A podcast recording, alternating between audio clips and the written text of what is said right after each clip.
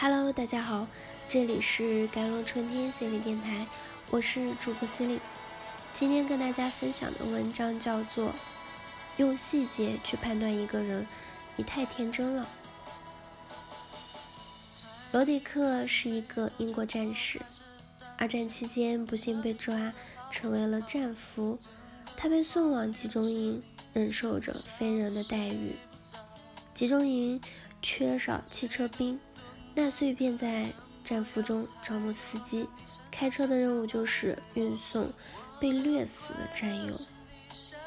没有战俘愿意为纳粹开车，但是罗迪克却充满热情。罗迪克当了司机后，性情大变，变得粗暴残忍，不仅对战俘们吆喝过来吆喝过去，拳打脚踢，甚至。有的战俘明明还没死，他也会扔他们上车。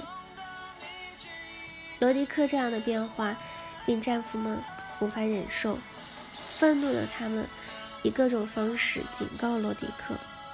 罗迪克听后依然我行我素，战俘们恶狠狠地骂他卖国贼、走狗。好几次，他险些被昔日战友打死。一次被疯狂的殴打之后，罗迪克永远失去了一只手，同时也失去了利用价值，再也无法继续开他的车，就像扔破麻袋似的被纳粹抛弃了。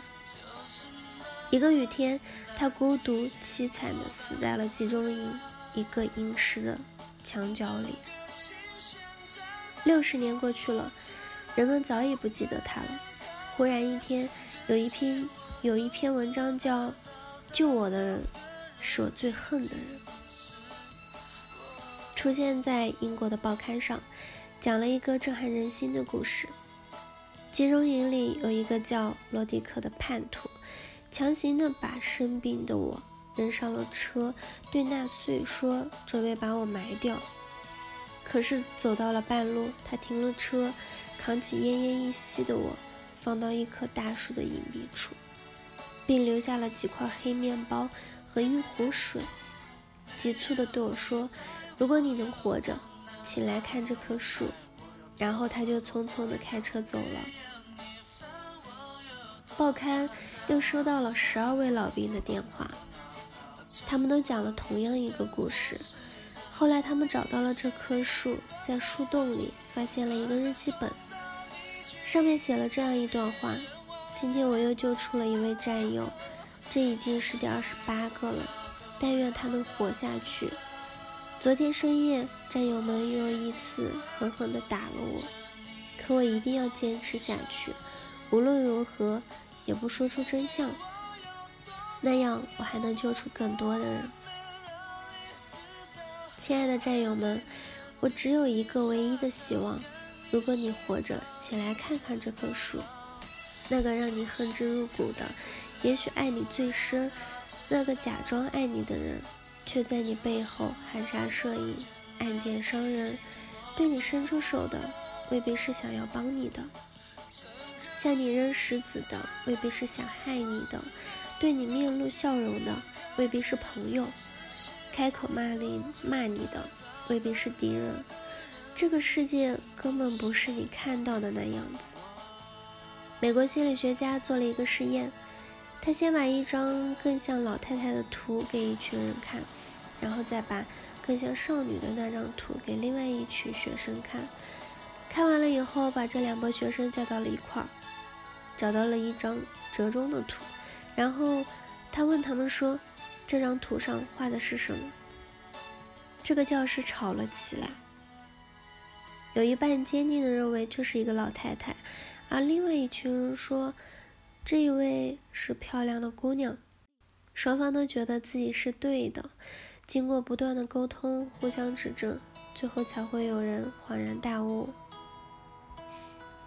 当一个人脑子里被植入一些预先的概念时，你就很难做出客观的判断，因为你有自己的思维模式。我们自认为做出了公正的判断，其实往往带有自己的主观的色彩。我们轻易的因为某些表面的细节，就会给他人贴上标签：熊孩子、凤凰男、绿茶婊。作家杨奇涵的一段话说：“维持我们节俭的，可能是我们的贫穷；维持我们检点的，可能是我们的丑陋；维持我们低调的，可能是我们的平庸；维持我们钻研的，可能是我们的笨拙；促成我们义无反顾的，可能是我们的走投无路。我们听到的不一定是对的，我们眼睛看到的未必就是真实的。”我们谁都不喜欢被人评判，但是却总是习惯去评判别人。孔子说：“己所不欲，勿施于人。”你希望别人怎样对你，对待你，你就应该如何去对待别人。所以，请不要用细节去评判一个人。好了，以上就是今天的节目内容了。咨询请加微信 j l c t 幺零零幺，或者关注微信公众号“甘露春天微课堂”收听更多内容。感谢您的收听，我是 Cindy，我们下期节目再见。